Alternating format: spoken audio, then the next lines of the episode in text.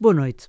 Em tempo de pandemia, continuamos a conversar com quem está na primeira linha do combate ao Covid-19. Na semana passada, ouvimos um médico sénior, diretor do Serviço de Infecciologia de São João do Porto. Desta vez, vamos conversar com uma jovem médica que nestes dias passa a vida nas urgências de um hospital da Grande Lisboa rodeada de doentes Covid e adora o que faz. Olá, boa noite. O meu nome é Maria Fraga. Sou médica desde 2007, internista desde 2016 e, sobretudo, dedicada ao serviço de urgência. E em que hospital? Em que no Hospital Beatriz Ângelo. momento? É mesmo na linha da frente neste momento. Mesmo na linha da frente, no serviço de urgência, na linha da frente. Portanto, a sua especialidade é urgências? Vamos dizer assim? A minha especialidade é medicina interna, que terminei em 2016 e desde aí que tive um desafio para, para trabalhar num serviço de urgência, numa equipa dedicada à urgência e, e pronto, desde, desde essa altura que trabalho só no serviço de urgência e não faço enfermaria. E quando optou por medicina interna, pensou que ia parar às urgências ou como é que foi esse percurso? Não, não. Eu fiz medicina interna porque me identifiquei, na altura nós fazemos vários estágios, e foi o estágio com que eu mais me identifiquei, porque avalia o doente como um, no seu todo, não é? O doente adulto no seu todo. E depois tem um grande desafio, o desafio do diagnóstico, de juntar as peças do puzzle. Um, outro aspecto que me alicia é a vida hospitalar. Não Como me vejo assim? num consultório sentada só a ver doentes. Tenho que correr os corredores do hospital, tenho que trabalhar em equipa. Porque é que é tão importante? É só pela equipa? Porque também pode trabalhar em equipa num consultório. Não, não, mas é o ambiente hospitalar. O ambiente hospitalar é característico. A correria, Portanto, às um vezes o stress, o inesperado, nunca sabemos o que nos vai entrar eh, naquele dia. É desafiante. Mas isso, eh, visto de fora, portanto, do lado do utente, é um bocadinho aflitivo. Portanto, isso do seu lado não, é o que a estimula. Às vezes também é aflitivo. Porque às também vezes corre temos- mal, não é? Eh, às vezes corre mal eh, e, e às vezes também é, no fundo, também é aflitivo, não é? Em alguns casos temos alguma insegurança, posso assim dizer. Mas lá está, também entra o trabalho de equipa. Eh, por isso, também se tem a humildade de reconhecer, estou a chegar aos meus limites, vou pedir ajuda, não é? E no hospital não, não estamos sozinhos. Maria, como é que tem sido estes dias? Aliás, nós estamos a gravar com uma se- semana de antecedência porque avisou-me logo que na- nesta semana em que estamos no ar agora com esta conversa ia passar 24 horas sobre 24 no hospital. É assim? É. Mas como é que se aguenta? Tem lá uma caminha? Não, eu não passo os dias todos, mas tenho vários turnos. Eh, estes, os próximos, vão ser um bocadinho seguidos. Olha, eh, o que lhe posso dizer é que se, se vai fazendo. Eh, Descansamos quando estamos em casa, eh, o que podemos também, não é? Depois de quantas horas, normalmente? É assim, temos turno, nós ali, no mínimo, fazemos turnos de 12 horas. Portanto, os turnos ou são de 12 ou são de 24. Pode acontecer que temos um turno de 24, vamos para casa e no dia a seguir temos outro turno de 24. Pronto. Mas esse é quando há mais. É agora. Pois agora. é isso, mais afluência. Agora porquê? Porque tudo isto teve que ser reorganizado. O hospital está todo reorganizado. Eu trabalho num serviço de urgência e. Covid? eh, ou seja, o nosso serviço de urgência está dividido em dois. Porque temos uma. Nós dizemos que temos o circuito limpo e o circuito sujo. Portanto, nós tínhamos anteriormente uma única urgência eh, que funcionava através da triagem de Manchester, não é? Os verdes, os laranjas, os amarelos, os Sim. laranjas, a sala de emergência, pronto. E agora temos isso em duplicado, porque temos em circuito limpo e em circuito sujo. O sujo é quer dizer o Covid. contágios. Pois. Portanto, quase que duplica a necessidade de pessoas, tanto de médicos como enfermeiros, como auxiliares, porque quando se trabalha eh, no circuito limpo não se pode estar ao mesmo tempo Claro. no circuito. Se está no Sim, sujo, não está no limpo, não é? De risco de contágio. Ahm, e portanto eh, tivemos que nos adaptar. Portanto, a Maria está nos dois, é conforme? Nós vamos, no mesmo dia faço os dois. Porque não se aguenta eh, as 24 horas no circuito Covid. Porque exige todo aquele equipamento, não é? Que não, não permite beber água, não permite comer, não permite ir à casa de banho e, portanto, tem ali um tempo limitado. Olha, como é que se joga pessoalmente como profissional? Dá tempo a pensar ou é mesmo na base do imediato, quando as, as pessoas estão ali em aflição e têm que se tomar opções? Quer dizer, há casos que. Cada caso é um caso? Cada caso é um caso, não é? Cada caso é um caso. Há casos que são que os doentes entram. Está-me a perguntar uhum. especificamente dos doentes Exato, uh, Covid. COVID. Uhum. Há casos que os doentes já chegam com grande dificuldade respiratória e aí temos menos tempo, não é? Sobretudo quando uh, damos oxigênio ao doente e ele não responde. Uh, não aumenta os seus níveis de oxigênio. Aí temos menos tempo. Mas eu estou no serviço de urgência, eu estou na sala de reanimação, portanto, contacto com a unidade de cuidados intensivos e gerimos ali qual é o timing, neste caso, de ventilar o doente, não é? Uhum. E é tudo conversado, lá está, o trabalho de equipa. E pronto, eles, eu pelo telefone vou dizendo, ele está assim, acho que aguenta mais meia hora, acho que não aguenta, e vamos decidindo, caso a caso. Sob pressão, a pessoa tem mais ou menos discernimento, ou é treinada para ter discernimento? Quer dizer, no o seu caso está sempre sob pressão? Somos treinados. Somos treinados, nomeadamente numa abordagem sistemática do doente. Pois. Pronto, Sim. e portanto utilizamos essa abordagem sistemática em todos os doentes. Quer explicar o que é abordagem sistemática? A abordagem sistemática que nós dizemos ABC é primeiro a via aérea, depois a respiração, depois a circulação. E isso ajuda-nos a não nos perdermos numa certo. situação de pânico. Uhum. Portanto, já sabemos por onde é que vamos começar e o que é que fazemos a seguir. Há quanto tempo é que está nesta, vamos chamar assim, linha da frente? Eu, eu estou desde que o Covid chegou a Portugal, estou. Sim. Mas eu tinha recomeçado funções no Hospital Beatriz Ângelo, no serviço de urgência, em fevereiro, dia 3 de fevereiro. tipo um mês antes. Um mês antes. Por isso. Alguma vez imaginava que se ia confrontar com uma coisa destas? Mesmo com a sua experiência de urgências, nunca se confrontou com uma situação assim? Não. O mais próximo que fiz, que da minha memória não tem nada a ver, foi a altura da gripe A que eu estava a fazer uhum. a especialidade e tínhamos o chamado gripário uh, e tínhamos que atender as pessoas suspeitas de, de, gripe. Foi, acho que foi o mais parecido, mas não teve nada a ver. Não houve confinamento, não, não teve nada a ver. Olha, e a parte dos contágios, não tem medo?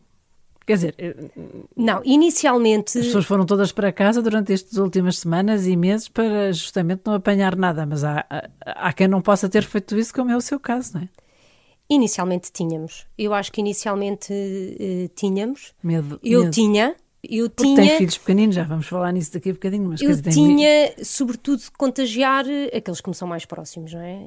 Os meus pais, que já, já são mais velhos, o meu marido, os meus filhos. Uh, inicialmente tinha, mas é engraçado porque à medida que vamos entrando no circuito Covid, no dia a dia, no veste-despe, vai-se desvanecendo vai-se desvanecendo. E, e, pronto, agora estou mais à vontade. Decidi não sair de casa, foi uma decisão familiar. Não sair de casa? Não sair de casa porque há muitos colegas que decidiram ah, uh, sim, ir sim. para uma outra casa. Sim, viver separados da família. Viver separados da família para evitar uh, a possibilidade de contágio, não é? E, eu, e nós ponderámos e, e, decidi não fazer isso, porque no fundo não tínhamos uma linha, um, um tempo determinado, não é? Se fosse 15 dias, certo pronto, ainda podia equacionar. Agora, coronavírus vai ficar entre nós durante muito tempo e eu não posso sair durante. Tenho filhos pequeninos, não é? Também não podia desaparecer de casa assim. Uhum. E por isso foi uma decisão de família, decidi não, não sair e confesso que me ajudou bastante também o chegar a casa e Sim, ter um que mudar o chip. grande. Sim, claro. Ter que mudar o chip. Pronto, uh, obrigar a ter que pensar noutra coisa, a ter que fazer outras coisas, porque foi muito intenso. Para um certo equilíbrio e também. Tem sido é? intenso. É, exatamente, ajuda muito a equilibrar. E pronto, são perguntas muito pessoais, mas eh, há gente que lhe morre nas mãos e outros que correm bem, que recuperam e que saem de lá melhores. Quer partilhar connosco como é que é essa experiência? Um, é inevitável, não é? É inevitável. Deita abaixo um médico quando vê que afinal não conseguiram? Em alguns casos, sim. Porque lá está, é um mistério. Há doentes que têm todo o potencial de recuperação e acabam por morrer e depois há outros, já me aconteceu, avisar a família, preparar a família e, e depois recuperam. Portanto, há aqui uma grande parte que não está nas nossas mãos, não é? Como é que se entende com essa dimensão do mistério? Como é que me entendo? Na não, maneira não de controla viver. tudo, não é? Não controlo tudo e isto é uma lição eh, muito grande que não controlo tudo, não é? Eu vivo nesta dimensão de que eu sou católica, não é? Que a vida não é nossa e o dom da vida é um dom de Deus. Da vida, da morte, não é? É um dom de Deus. Mesmo desde os meus estágios, desde que era aluna, que me lembro, de, mesmo de médicos não católicos, nos dizerem: uh, agora já fizemos o que conseguimos, agora é pôr uma vela e rezar. Porque temos esta noção de que somos uma, um contributo, mas não somos nós que decidimos. E desde aluna que tenho visto isso. Quando é um doente que tem todo o potencial de sobreviver e não sobrevive, eh, custa muito. Porque também pomos-nos a pensar se poderíamos ter feito mais alguma coisa, não é? Uhum. Acho que é inevitável. Será que se. Mas eh, esse... depois conforta-me esta certeza que. Sim, que a pessoa em consciência fez tudo o que podia e claro. pode haver sempre uma dúvida. E mas... que é Deus, no fim é Deus. Certo. E é exatamente isso que eu queria pegar, que é essa experiência humana, no fundo, não é? Que gradualmente vai adquirindo assim naquilo que faz desta maneira assim, então vamos chamar dramática, porque pronto, é a vida e a morte ali assim escancarada à sua frente. O que é que isso lhe ajuda depois para quando chega à casa e muda de chip, como diz? A dar valor ao dia a dia, às pequenas coisas.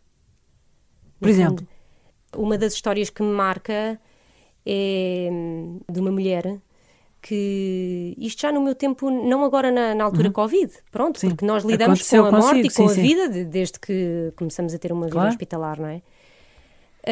Um, e tem a história de uma senhora que estava nos cuidados intensivos, mas estava nos cuidados intensivos com uma doença terminal, oncológica. Porquê? Não é habitual, não é? Uma doença terminal, já metastizada, porque é que a mulher estava no, no, uhum. nos cuidados intensivos? Porque ela estava grávida do seu terceiro ou quarto filho e ela queria que o bebê vivesse, não é? Ela queria dar à luz aquele bebê. E então ela estava ali para, se precisasse de ser ventilada, ser ventilada até ao tempo do bebê poder nascer. E então ela não precisou de ser ventilada, conheceu o seu filho e eu vi como aquilo tocou tanta gente, nomeadamente médicos. Todos queriam saber se ela tinha conhecido, como é que tinha corrido a cesariana, como é que não tinha. E isto eh, toca-nos, toca a nossa vida, não é? Sim, é o grande mistério da vida. O grande mistério mas da que depois se reflete na sua vida cotidiana? Sei lá, na fila do carro irritas e começas a buzinar ou quando, quando é, assim lembra-se Sabe que de os doentes, coisas? os doentes uh, confessam-nos muitas coisas. E eu acho que hum, já me, já me confessaram muitas coisas. Por exemplo, uh, doutora, a minha vida estava toda bem, eu era tão feliz. Até o meu marido ter um grande problema no trabalho e ter ficado muito deprimido e ter ficado dependente do álcool e ter eh, ficado viciado no jogo e a minha vida mudou toda. A vivência de morte de filhos, por exemplo, que nos dizem um dia saí de casa e tinha o meu filho vivo, cheguei a casa e tinha o meu filho e já não tinha filho. Uh, e são, são coisas que nos fazem. São muito pesadas também. São é? muito vem, pesadas, mas vem que. desabafar nos... convosco mas que nos sentem fazem... uma segurança de certo modo a falar com o médico, é isso? Sim, mas que nos tocam, que nos tocam, não é? Que nos fazem pensar que a nossa vida é. Portanto, pensa não somos nós que controlamos nada. Irrita-se muitas vezes, ou nem por isso. O quê? No hospital? Sim. Às vezes é preciso muita paciência também, não é? Às vezes é. Os doentes também, nós reclamamos e os doentes reclamam. Às vezes há ali. Porque os doentes eu também percebo, esperam muito tempo. Então, ali na, na urgência, no meu hospital, há sempre muitos doentes. E os doentes esperam muito. Tem ideia de quantos doentes agora, nesta fase mais crítica, passam para as suas mãos, mais ou menos? Nas minhas só? Sim, quer dizer, naquele serviço deve haver imensa gente, portanto eu não, não faço ideia. Bem, é o serviço de urgência uh, aquele serviço de urgência recebe cerca de 300 doentes por dia, mas uh, não são doentes só Covid. Uhum. Por isso, na altura em que veio o Covid, o número de admissões uh, baixou, porque os doentes não Covid claro. iam menos ao hospital. Exato. Mas a, a, média do Hospital Beatriz Ângelo é bastante elevada para um hospital que não é central, não é? Uhum. E quando era miúda queria ser médica? Ou... Não. Ah, não? E fala com tanto entusiasmo estar agora como médica nas urgências, imagine-se. O que é que queria ser? Eu queria ser advogada. Queria ser advogada. No nono ano tive que escolher a área. Eu acho que escolhemos sim, a área precocemente, não é? com muita gente, sim. E não tinha muita apetência nem para letras, nem para artes. E então escolhi ciências, por ser mais abrangente. E pronto. Depois, no 11 ano, hum, gostei de, de Química, de Biologia e veio a ideia da Medicina. Acho que também motivada pela relação humana. Isso passou-se cá, em Lisboa ou sim, noutra sim, cidade? Lisboa. Mas vi no seu currículo que a certa altura houve uma pausa, além de ter feito também uma. teve em Erasmus, em França, e fez o voluntariado em Angola, isso ainda durante os primeiros tempos, mas depois teve um, um tempo grande em Moçambique, não é? Quero explicar grande, como é, foram o que é que aconteceu. Então, eh, Portanto, a África, desafio... pelos vistos, atraía, porque senão não tinha ido fazer uma experiência de voluntariado em Angola antes, não era? É verdade, mas foi um acaso. Ou seja, foi um desafio que foi feito ao meu marido e foi uma decisão de família. Porque na altura já tínhamos três Portanto, filhos. Um desafio profissional? Um desafio profissional. Já tínhamos três filhos e ou íamos todos ou não ia ninguém, não é? E pronto. Mas eram pequeninos? Sim, os meus filhos ainda são todos pequeninos. Que idade têm? Têm sete, cinco, quatro e um. Portanto, nessa altura só, ainda só tinha três Ainda filhos. só tinha três. E como é que foi? Já estava colocada Já era especialista. Lado. Eu já era especialista, já estava no Hospital Beatriz Ângelo a trabalhar no serviço de urgência. Tinha e o seu marido é médico? Não. E então fui, estava a trabalhar há cerca de seis meses. E ia gostar do que fazia? Ia gostar do que fazia. E depois surgiu esta oportunidade. E eu fui ter com a minha chefe, que foi quem me convidou para fazer parte da equipa dela do serviço de urgência, e disse-lhe que estava em cima da mesa ir para Moçambique. E no fundo também lhe confessei os meus medos de ir para Moçambique, não é? Porque, Sim. nomeadamente a nível da saúde, malária, etc. E, e com miúdos pequeninos ainda por cima. Exatamente. E foi fantástico porque ela me disse: Acho que não devias deixar de ir por causa do medo. Tens medo que os teus filhos apanhem malária? Então em Portugal, sabes lá o que é que pode acontecer? Até podem ser atropelados. Tu não sabes. E é exatamente isto, quer dizer, não está nas nossas a circunstância, mãos. sim, como um desafio, um novo desafio, sim. Exatamente, então lá Portanto, foram. lá fomos. E o que é que fez quando lá chegou? Quando lá como cheguei, inicialmente era... estive eh, durante uns poucos meses dedicada à família, uhum. em adaptação, e depois já queria começar a trabalhar. Já estava farta de estar em casa também. E então percebi que tinha que conhecer aquele povo antes de começar a trabalhar, tinha que conhecer a cultura e tinha que me adaptar às patologias mais prevalentes, porque uma enfermaria de medicina em Portugal e em Moçambique é muito diferente. Desde a média de idades até às doenças infectocontagiosas, é muito diferente. E então pedi para ser voluntária num hospital central de Maputo, que é um hospital público, um hospital de referência. Foi difícil? E foi diferente? Foi diferente. Foi diferente. Mas é, é, preciso conversar mais, é preciso ter noção um bocado também das circunstâncias daquele povo. Muda muito a maneira de. Muda. De, de aconselhar os doentes, por exemplo, de, de desouvir e perceber quais são os problemas. Muda. Eles vivem em condições completamente diferentes das nossas. Olha, por exemplo, um, um doente diabético que precise de insulina tem que se ter muito cuidado, porque eles às vezes não têm nada para comer no frigorífico e não se pode dar insulina se ele não comer. Também se tem que ver se eles têm algum sítio frio na casa, um frigorífico para pôr a insulina. Quer dizer, eu comecei a dar muito valor àquilo que temos cá. Eu sei que temos um sistema de saúde com, obviamente, com falhas e com várias coisas a melhorar, mas somos uns sortudos. Um dos casos que mais me chocou foi logo no início, quando eu cheguei ao, ao hospital, foi uma uma rapariga de 19 anos que tinha um problema renal irreversível, precisava de hemodiálise e o acesso à hemodiálise é muito complicado. Portanto, ela não teve acesso à hemodiálise, porque é dificílimo, e morreu. E nós aqui em Portugal, um doente de 90 anos que tenha autonomia, que tenha uma boa qualidade de vida, a hemodiálise é, é certa. E isso é. Pronto. Isso foi quanto tempo essa experiência? Seis meses. Tive seis meses no hospital público, aprendi imenso. Pois é, isso que eu ia perguntar. Deve ter aprendido. Aprendi imenso. Como aqui Encontrei pessoas aprende. fantásticas. Uma médica moçambicana que tinha uma garra, que tinha feito estágios uh, nos Estados Unidos, em Portugal, que apesar de ter poucos recursos, não desistia dos doentes, uh, ia estudar as terapêuticas eh, que podia fazer com aquilo que tinha. Impressionante. Sim, é um grande contraste, não é? Aqui parecemos às vezes uns meninos mimados que temos tudo e estamos sempre a queixar-nos, não é? Eles não têm quase nada e mantêm uma alegria de viver. Eh, uma alegria e, e são pacientes, não se queixam. Não se queixam, são pacientes, são alegres. E foi uma lição de vida. E como médica, também o que é que acha que esta nova modalidade de relacionamento com o doente lhe trouxe para agora? Acha que isso ajuda? Porque, visto fora, às vezes parece que há médicos que olham para nós quase como um número, quer dizer, a despachar. Ali pode haver uma grande pressão de muita gente. Yeah. Mas lá em Moçambique, o que é que reteve assim de mais precioso para si nessa relação com as pessoas?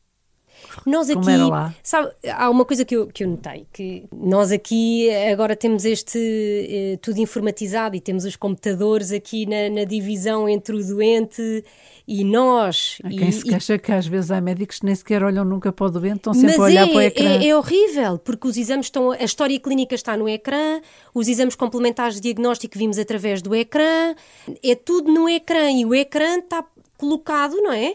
Entre uh, o doente e o médico. Ali não, é tudo em papel.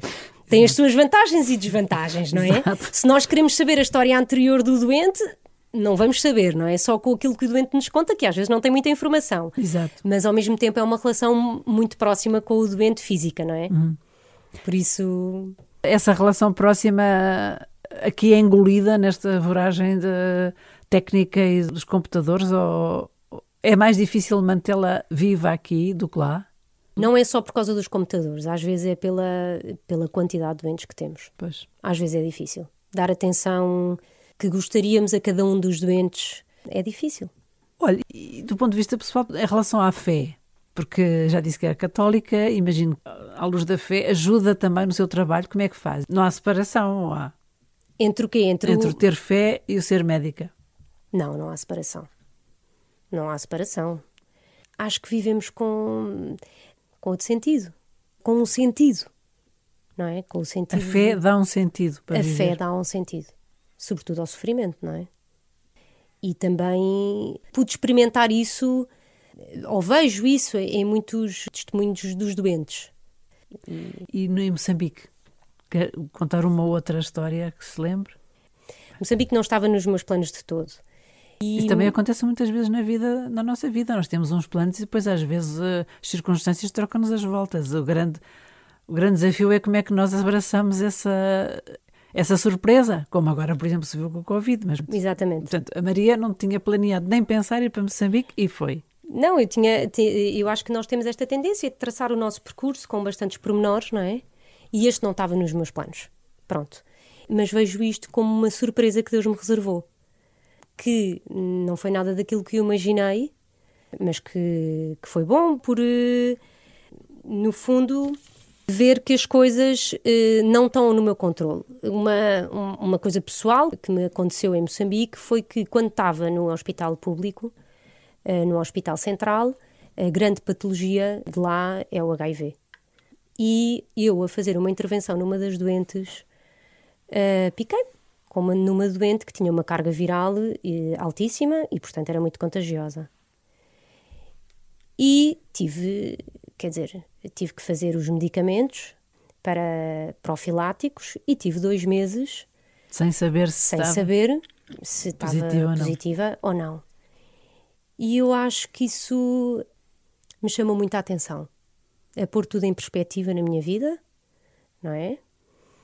E a e tocar que conclusão aquele é que tirou? E a tocar aquele povo. Porque muitos, muitos daquela, muitas daquelas pessoas são contagiadas eh, sem culpa nenhuma, não é? O que é que eu aprendi? Eu acho que Deus me pergunta concretamente, no prático, eu sou muito prática, e Deus me pergunta no prático, nomeadamente neste acontecimento, então, acreditas em mim ou não acreditas em mim? Tens fé ou não tens fé? E agora, se ficares positiva, acreditas em Deus à mesma ou não acreditas? Sim, quando é nas dificuldades é que se joga tudo, não é? Quando a vida é Aí facilitada. É Aí é que está. E por isso acho que Deus em Moçambique, e, e em Moçambique e não só, na minha vida, tem feito isto. No prático, porque Ele sabe que eu sou prática, não sou muito teórica, pergunta-me no dia a dia: acreditas ou não acreditas? Então, isto não está nos teus planos. Queres ou não queres? Foi uma grande escola agora também para vir de regresso em pleno Covid para o Hospital Beatriz. Foi. Porque, porque por aquilo que a Maria nos está a contar, Deus manifesta-se nas circunstâncias concretas, não é uma coisa teórica lá é numa nuvem. É verdade.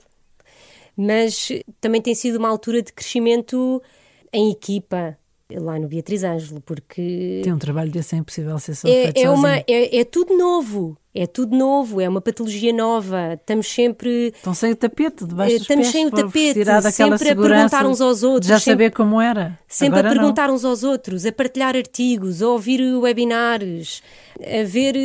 a, a partilharmos. E por isso tem sido um crescimento em conjunto. E pronto, e é viver o dia a dia, porque os circuitos estão sempre a ser mudados, os horários estão sempre a ser mudados. Quase todas as semanas chegamos lá e temos, e, e temos que trabalhar de forma diferente, porque alguma coisa foi mudada para se adaptar ao número de doentes, ou aos médicos que há para trabalhar. E pronto, acho que deixámos de fazer planos, mas isso todos, não é? Certo, e fica mais evidente que o gosto pela vida também passa por abraçar as circunstâncias que Deus nos manda. Muito obrigada. É. Maria Fraga, pela sua disponibilidade em estar aqui a conversar connosco, com tanto para fazer e também a ajudar-nos a, a perceber que Deus manifesta-se e nem sempre como nós imaginamos, não é? E que vale a pena aceitar o que Ele tem para nós. Muito obrigada, obrigada. boa noite.